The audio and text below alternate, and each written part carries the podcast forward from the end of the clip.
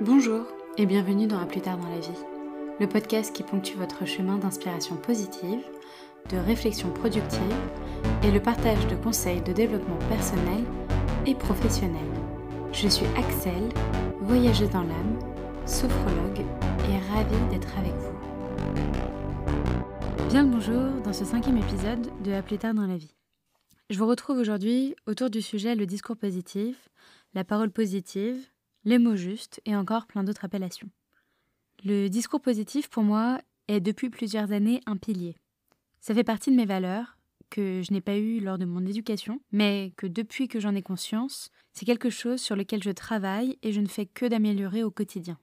Voyons donc ensemble comment je le définis, ce que cela signifie, mais encore qu'est-ce que le discours positif pour soi et pour les autres. Dans ce podcast, je m'appuierai pas mal sur le négatif pour mettre en lumière le positif. Partons donc sur les définitions. Un discours représente les propos que l'on emploie, encadrés à travers un champ lexical. Pour le mot positif, lui, il est basé sur quelque chose de sûr, de certain et qui va dans le bon sens. Si nous reprenons la thématique du jour, le principe de discours positif repose sur des termes que l'on emploie qui sont certains et qui vont dans le bon sens. Dans ce podcast, je ne vais pas vous inviter à supprimer la négation, à ne plus jamais dire non, loin de là. Car avant tout, je pense que nier le négatif serait se voiler la face. La négation étant tant employée qu'il serait difficile de l'éradiquer. Et puis, je suis certaine que si elle existe, c'est qu'elle a un sens, et notamment comme le nom qui nous permet de nous protéger, comme j'ai pu l'évoquer lors du premier podcast. Je ne vous parle donc pas d'éradiquer le nom, je veux juste vous exposer de nouvelles tournures de phrases allant vers le positif, qui vous permettraient potentiellement d'améliorer quelques aspects de votre quotidien. Le discours positif a un réel enjeu au quotidien et je pense tout d'abord pour soi. Je suis persuadée que nos paroles sont le reflet de nos pensées. Et pour continuer un peu mon cheminement, que nos pensées sont le reflet de nos actions. De ce fait, tout ce que l'on va intérioriser, toutes nos pensées et nos réflexions vont tôt ou tard être exprimées à travers nos propos ou nos actes et nos choix. Et donc pour commencer, nous pouvons retrouver ce principe de discours positif en sophrologie. Pour rappel, dans la pratique, la sophrologie ne nie pas le négatif, mais elle l'accepte pour aller vers l'action positive.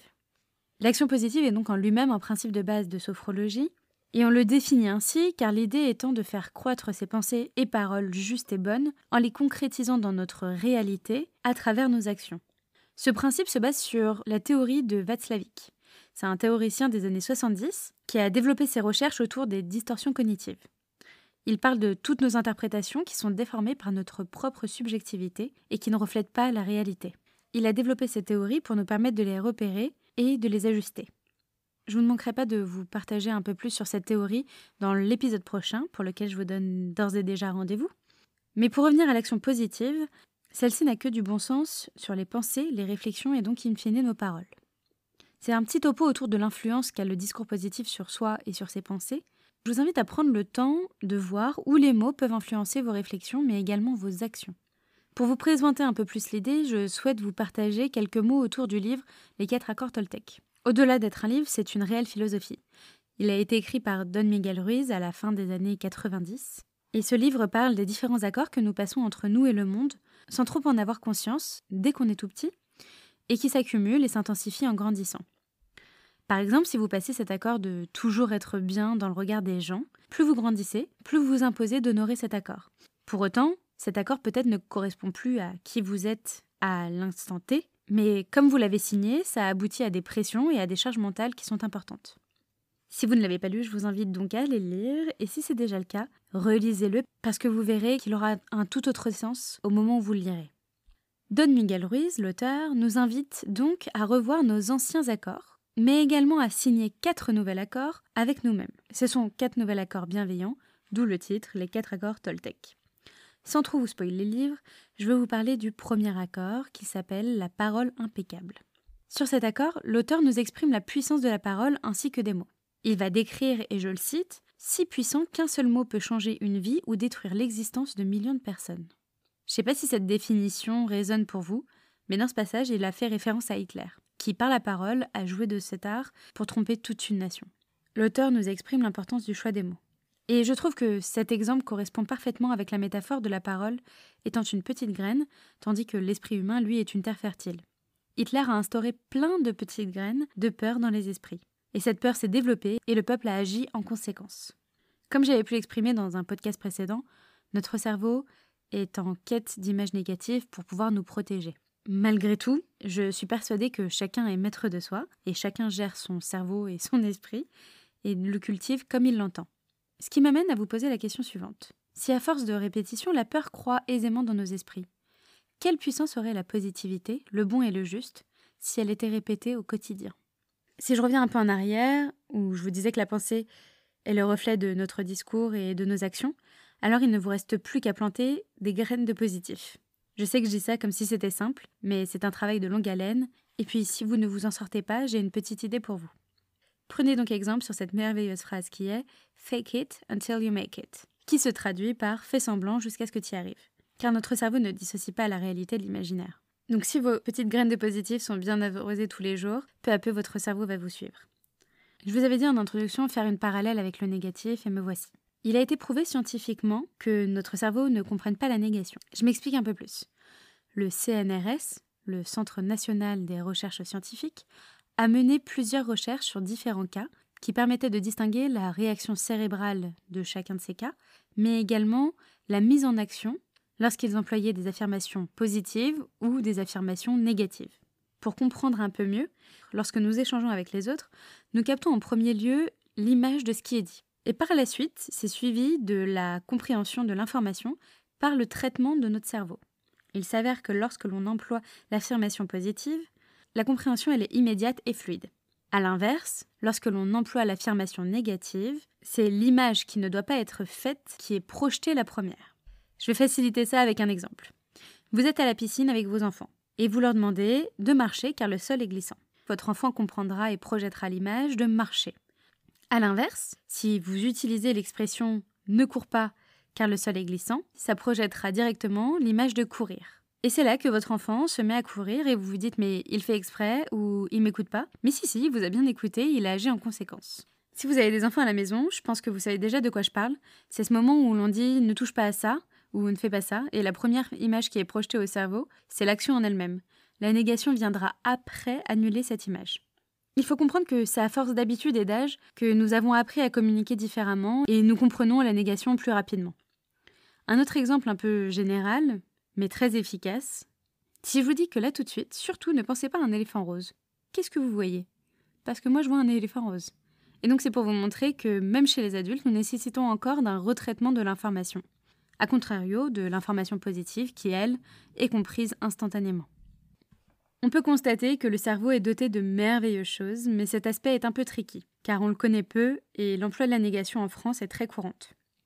Pour vous raconter un peu mon histoire vis-à-vis du discours positif, je n'ai que tardivement eu conscience de la négation ou de la positivité des mots.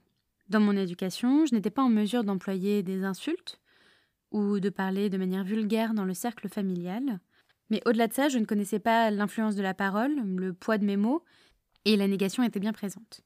C'est en grandissant et à travers mes lectures et mes études que j'ai commencé à mettre un point d'honneur sur le langage et le choix de mes mots. Et il y a deux raisons à cela. La première, c'est que nous avons tous notre propre subjectivité face à la réalité. Nous vivons tous des choses similaires mais uniques.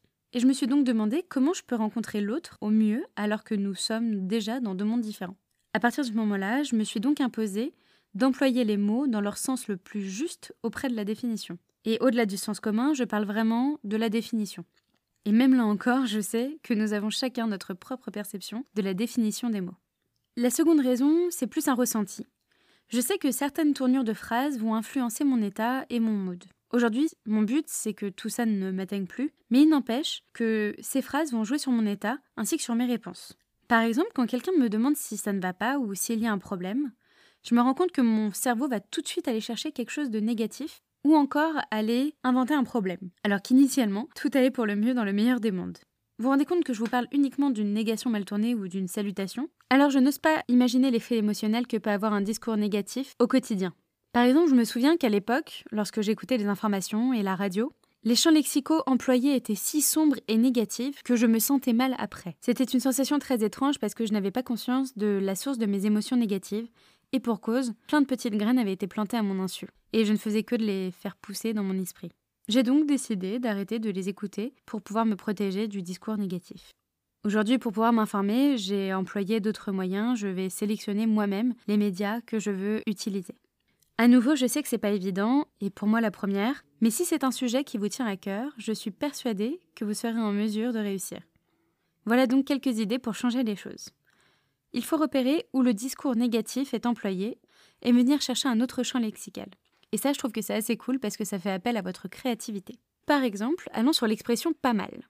C'est une expression qui est assez courante et souvent employée pour dire que quelque chose est bien. Ah, il est pas mal ton gâteau ou pas mal ta nouvelle coupe de cheveux. Si on se rattache à la définition de la négation que je vous ai donnée tout à l'heure, notre cerveau aura retenu le mot mal. Alors pourquoi pas jouer avec les mots et trouver de nouvelles tournures? Il est très bon ton gâteau ou j'aime beaucoup ta coupe de cheveux. Sinon, vous pouvez cliquer sur synonyme.com et vous serez servi. Pour terminer, je vais vous partager quelques expressions négatives qui sont les plus communes et plus courantes, et je vous laisse avec votre imagination pour les tourner vers un discours un peu plus positif. Vous avez l'expression pas de problème. De rien. Ne touche pas à ça. Ne fais pas ça. Ne fais pas de bruit. Aucun souci. Ce n'est pas grave. Il n'y a rien. Je ne dois pas oublier ou je ne veux plus. Je ne sais pas si vous reconnaissez quelques expressions que vous utilisez au quotidien, mais n'hésitez pas à repérer vos tournures négatives et venir les changer. Pour arrêter de transmettre ces mots totalement contraires à ce que l'on souhaite partager et avancer vers un discours positif, il n'y a pas de secret, ce sera à travers la répétition et la pratique que vous y arriverez. Et oui, Rome ne s'est pas faite en un jour. Je vous remercie d'avoir écouté ce podcast. Si il vous a plu, vous pouvez favoriser sa diffusion en mettant 5 étoiles sur votre plateforme de podcast préférée. Vous pouvez également retrouver plus d'actualités sur Instagram à aptdlv et n'hésitez pas à me partager votre avis sur la thématique du jour. Je me ferai une joie de vous lire. Et qui sait, à plus tard dans.